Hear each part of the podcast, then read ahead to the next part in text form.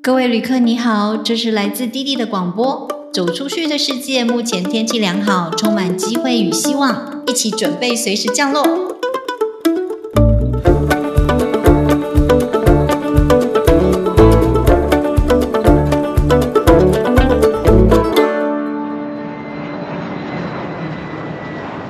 嘿，大家好，我是滴滴，我现在人在马耳他，时间呢是早上的五点半。因为时差的关系，我已经睡不着了。虽然我在台湾也都蛮早起的，但是这种睡不着是我其实还蛮想睡，但是我已经睡不着了。我的 podcast 都在访问走出去的人啊，今天呢就想说，既然睡不着，就来访问一下走出去的我自己吧。早起的鸟儿真的有虫吃。其实前两天我有起床早起去跑步，看到了超美的日出。今天就来录录关于我自己暌违许久的一个人的旅行。待的时间还不够久，我才刚到第三天。那我们就先来聊聊我之前准备到要出发去没有去过的地方的一个心情吧。刚刚大家有听到，我现在人在马耳他。那马耳他是个什么样的地方呢？我快速的用五个标签来告诉大家好了。第一个，它是欧洲的后花园。它的位置呢是在意大利南部的一个小国家。第二个，它是地中海的心脏，所以它位在地中海。第三，想不到吧？它是马尔济斯的故乡，所以马尔济斯这个名字呢是来自于马耳他，它就是产自马耳他，所以它会叫马尔济斯。它的面积大小大概跟台北差不多大，所以可以想象，台湾是一个岛国，呃。马耳他呢，就是一个位在地中海的一个小岛国，甚至于比台湾还小，因为它大概只有台北这么大。这个地方很特别，他们说的是英语跟马耳他语。大家可能会想说，哦，有欧洲的国家对于英语是很熟悉的嘛？像我们去法国啊，就没有人要跟我们讲英文。可是这个地方英语是他们很普遍的语言。那我本来想说，哎呀，没有听过马耳他语是长什么样子的，要来好好听一下。没想到，因为这里呢是很多欧洲人会来度假观光的地方，太多欧洲人了。我有时候想说，哎，听一下马耳他语，结果也搞不清楚到底他们讲的是波兰语啊，还是捷克语啊，还是真的就是马耳他语。所以到目前为止，我无法判断马耳他语到底是什么样子的感觉。那为什么我会选择到马耳他？其实疫情过后，觉得啊，世界好大，还有好多地方没有去。那人生这么短，就给自己许了一个愿望啊，就是每年都去一个自己没有去过的地方。马耳他它位在地中海这个地方，其实对地中海都有个憧憬，然后呢就觉得哎，这个地方是很美的一个位置，大家一定想不到。马耳他这个地方的治安非常的好，我们常常觉得说啊，要去欧洲一定要小心扒手啊什么的。可是你没有想到，其实马耳他它是一个治安非常好的地方。呃，年轻的时候我去过意大利，在大城市里面没有见过真正的地中海，那看了很多的图片啊，然后就觉得非常喜欢这种蔚蓝海岸、阳光的地方。我也以为啊。我如果来到这种海岛，应该会选择就是这种海边的地方，应该会选择去希腊度蜜月之类的。但是这一天等不到，那我们就自己来了马耳他，然后接下来我就会再去西西里岛。曾经呢，其实我也不知道这是不是前生注定的，我是不是哪一辈子住过这种海边呢？其实我好几次在梦里啊，都梦到自己住在那种有悬崖峭壁的海边，大概就是。我的心啊，一直在呼唤我要回到有大海旁边的一个地方。那马耳他位在于欧洲，可以讲的是英文，所以其实对我们常常协助这些同学出国游学的我来说啊，一点都不陌生。可能你们真的是第一次听到马耳他，可是对我而言，其实是很常听到的。因为就是呃，我们有很多合作的学校都会在这个地方，毕竟它治安好，又位在欧洲，然后讲的就是英文，所以你选择去读英文的时候呢，你不一定要去英国、美国、澳洲或者是菲律宾，其实马耳他在欧洲也是一个蛮特别的地方。那我这一次呢，就来当做 working holiday 好了。我干脆也找个时间去看看每一所学校，帮大家考察一下。那也刚好有一所学校现在推出了五十加熟龄的课程，我也来看看这个环境到底适不适合五十加的人来游学。那说实在的，这几年都会去重复的地方，比方说纽约，每年就是去纽约。我已经很久很久没有去一个没去过的地方，或者是可能没去过像东南亚的，今年初就去了新加坡，也是一个很短期的。那我常常都会跟自己说：拜托，我都待过纽约这个地方了，意大利也自助旅行过了，其他地方我还要担心害怕吗？不过说真的，我还真紧张。可能是因为年纪越来越大，然后看到很多呃比较负面的新闻。心情也有一点放不开，心里面的小剧场啊，一直在想说：哎，欧洲不是很多扒手吗？那要是我的东西全部丢光光了，我会不会流落在街头？这一趟的旅行都是一个人住宿，也蛮害怕的。就像有一次，我住在英国大英博物馆的旁边，我就想到我窗外对的刚好是木乃伊的展示区，我就自己吓自己，我就觉得木乃伊半夜会来托梦。有没有这么神经兮兮啊？我真的觉得我自己也是也蛮夸张的啦。所以我觉得一个人出门呐，你自我对话的时间很多，你就会想很多，因为时间太多了嘛。自自我对话的时间很多。那既然心情这么 tense 呢，我其实告诉自己要面对问题，找方法来解决，好好的面对它。到底木乃伊真的会不会过来？其实是不会的，对不对？干嘛自己吓自己？还有，因为我这个留学顾问的身份，如果我自己做不到，我怎么样去给我的学生们建议呢？于是啊，我就仔细的把我担心的事情，好好的一件一件想清楚列出来。那其实一开始要到欧洲，其实最担心的是扒手这件事情。那我就开始上网看了 YouTube，询问最近刚刚去欧洲的亲朋好友，怎么样处理随身贵重的物品。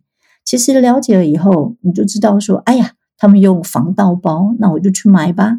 OK，他们包包怎么背？是背在胸前还是夹在腋下？啊，那个动作练一下好不好？然后出门的时候记得那些东西就是要这样背着。这时候其实你就感觉心安很多了。更何况去了解了以后，我这一次到的马耳他治安根本就是非常的好，手机掉了还是捡得回来的。那还有一个人呢？你要怎么样确保安全？嗯，我把我的行程其实都交给我的亲朋好友，就是我出发前我会告诉他们，嗯，我大致上的行程，我把把我的行程也 copy 一份给他们，让他们知道说，哎，我每天会在哪里。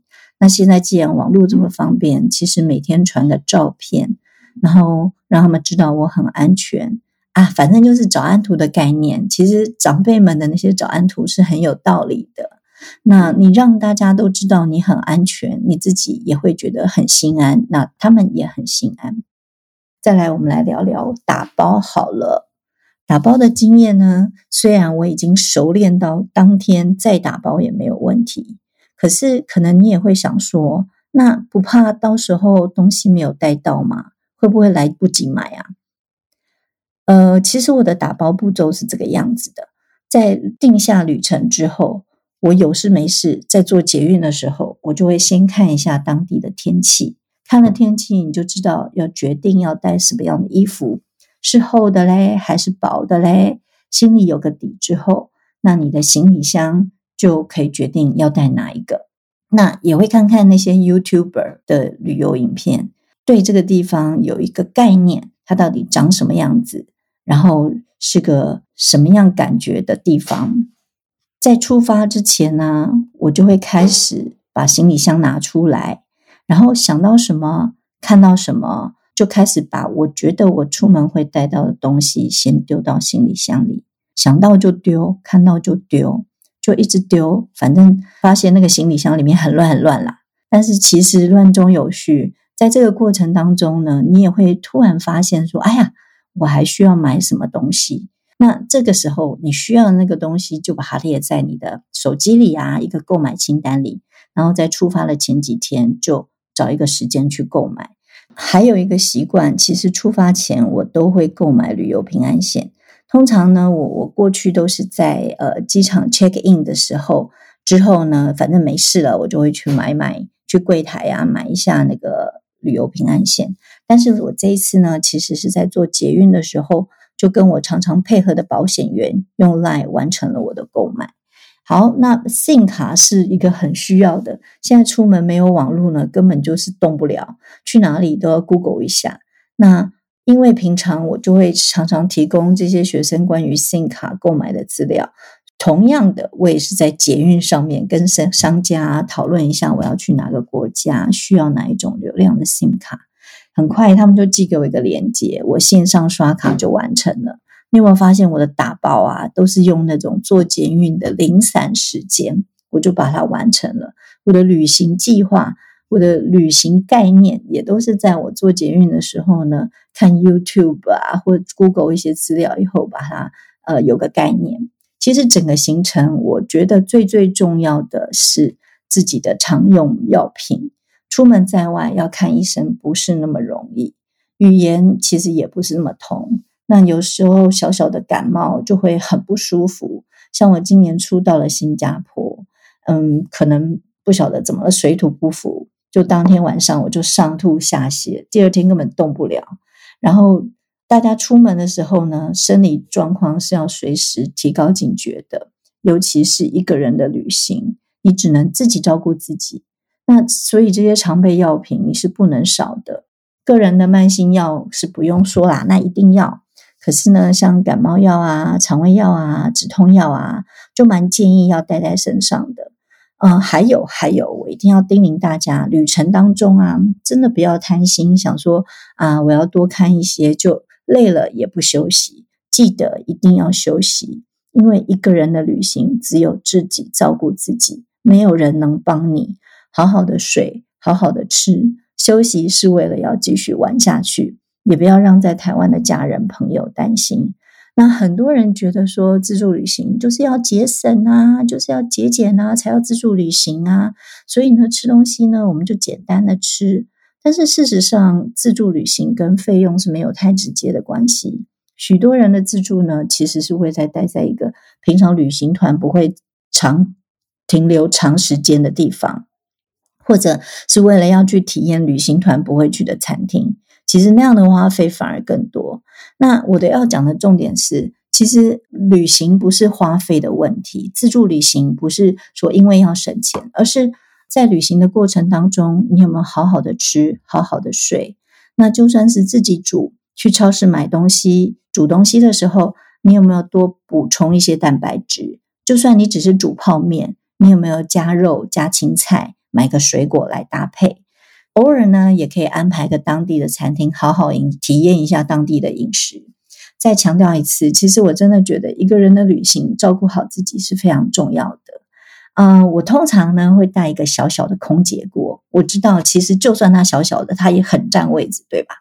可是我的目的其实它就是可以多功能的，偶尔煮煮热食、泡面，或者是可以煮热开水。因为毕竟习惯热食的台湾味，在国外其实从上了外国籍航空开始。就开始已经已经有点无法适应冷的面包啊，冷的沙拉啊，甚至于他们喝的水也都是冰水。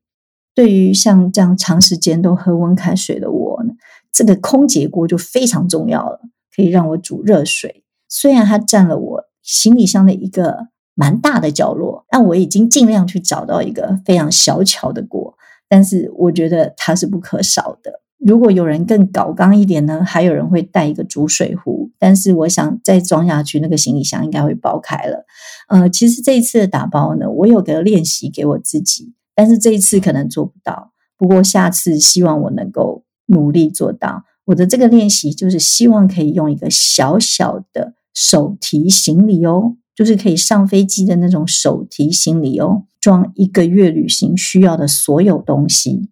你就知道这个真的是断舍离的考验。你要带的是非常简约的衣服，可以怎么搭配的衣服？那个鞋子怎么样？一双可以各种功能，对不对？然后还要带空姐锅，还要带药品，还要有一个角落是放我习惯的运动，因为我有运动的习惯。我还留了一个我的行李角落，给我的跑鞋、跑裤、跑衣、泳衣、毛巾。毕竟这是我的精神粮食，而且我觉得到了国外，你还是要有你自己的生活方式，维持你平常健康的生活方式，所以这个角落一定不能省。只是要考验我了，怎么样携带这种轻薄短少、好冲洗、排汗佳，然后又不容易臭的运动服饰，这真的是大考验。从来没有想过说啊，其实平常啊，你在家出门很好洗，你就会买美丽的运动服装。到了这时候关键时刻，你就要开始思考说，哎，什么样是快速水冲洗、快干的运动衣？瞬间也会发现自己。以后买运动衣就不能只能再注重美观了。可能如果你很喜欢旅行，你常常要携带出国的话，你就必须要去选择，嗯，购买像这样子的衣服。那出发前呢，其实很多人每次一听到说啊，你要去马耳他什么地方，我要解释一番之外，还对于怎么样到马耳他这个国家很好奇。啊，很简单啊，就搭阿联酋去杜拜转机呀。OK，阿联酋通常都到杜拜转机。其实我能够直飞的话，我都尽量直飞。我内心非常的害怕转机，原因是因为有一次我从巴黎要回台湾，在飞机上就已经重感冒、发烧、意识不清，那中间还要下阿姆斯特丹。然后那种头脑不清啊，搞不清楚东南西北，然后还还要等转机好几个小时不能睡觉的那个经验非常痛苦，我可能有创伤，所以呢，我对于转机其实是有一点排斥。能够直飞我就尽量直飞，那如果要转机，也希望中间不要隔太久的这种飞机。所以转机的话，我都尽量不要。可是没有办法，到马耳他的话，我们就必须到杜拜去转机。可是我也是在思考，是不是下次我就可以到欧洲哪一个国家直飞以后再到马耳他？那就像我前面说过的，其实外国籍的航空食物都是冷冷的，满满的小面包啊、可颂啊，淀粉类很多。对于不太吃淀粉的我来说，其实有点苦恼。那这一次的经验，其实有让我思考到说，那以后我上飞机是不是都不要用餐，就当做是一个轻断食，可能十几个小时不吃东西，甚至于像这一次转机很久，需要二十个飞机，嗯，其实坐很久的长程飞机，消化也不是太容易。那我想，如果以后，也许我会尝试一下，就让自己肠胃能够轻松一点，做个轻断食，这可能是我这一次的新发现。今天才到这里第三天，记得第一天时差的时候，我就一直翻那个窗帘啊，看天亮了没，一直翻，一直翻，可是天一直不亮。然后我就在纠结说，那既然睡不着，是不是要出门跑步到海边？因为我就住在海边，实在是真的是很美，因为我前一天去看过，非常的美。我就在想说，我要不要一大早去海边跑跑，感受一下？那最后还是奋起了啦，我勇敢的。站起来，然后走出去，想说：“哎呀，那今天就跑跑看。如果不喜欢呢，以后就不用跑了。”那没想到，其实老天都一直在呼唤我。我其实到下那个海边的时候，我是乱乱的走。那因为那个街道看起来都一样，我都不晓得东南西北，那就朝着海边的方向一直走。没想到，我一下到海边的时候，我眼睛直直的看到的是半颗金黄色的。蛋黄浮在海面上，其实很感动。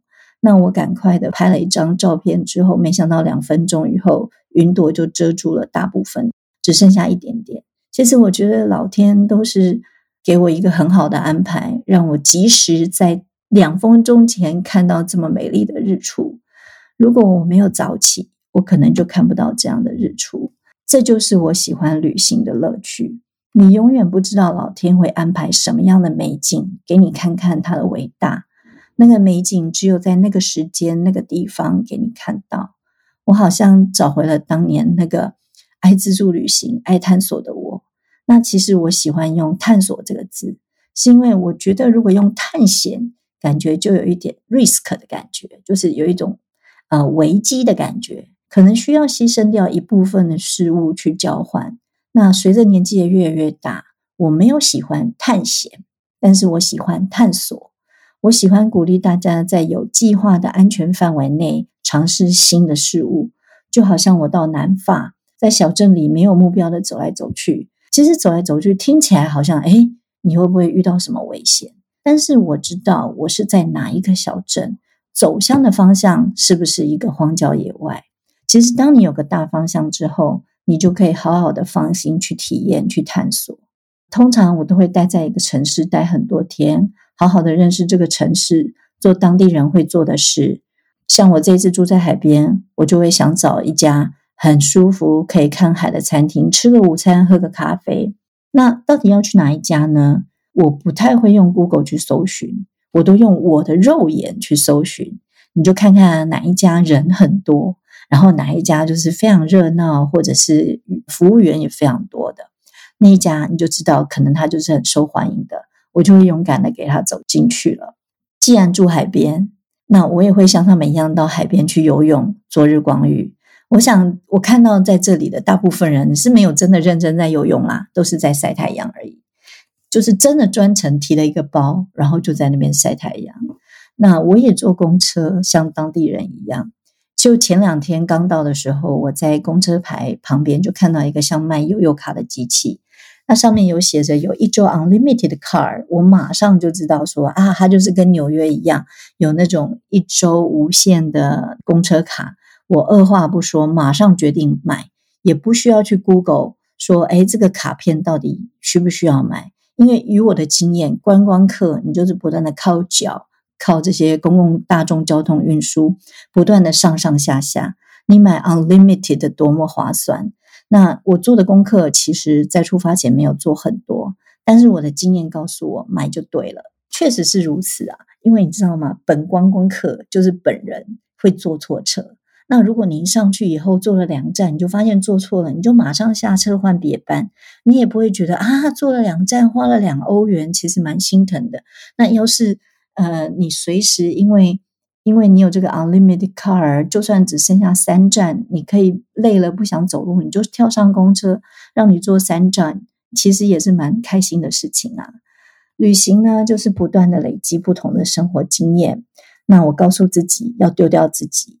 走出去看世界，也看到自己无限的可能。这是我暌违这么多年以后再次自助旅行的感受。等我再过几天，再跟大家来聊聊这里的生活哟。其实讲到现在天也亮了，那我们就祝大家 Have a nice day。OK，我们下次见，拜拜。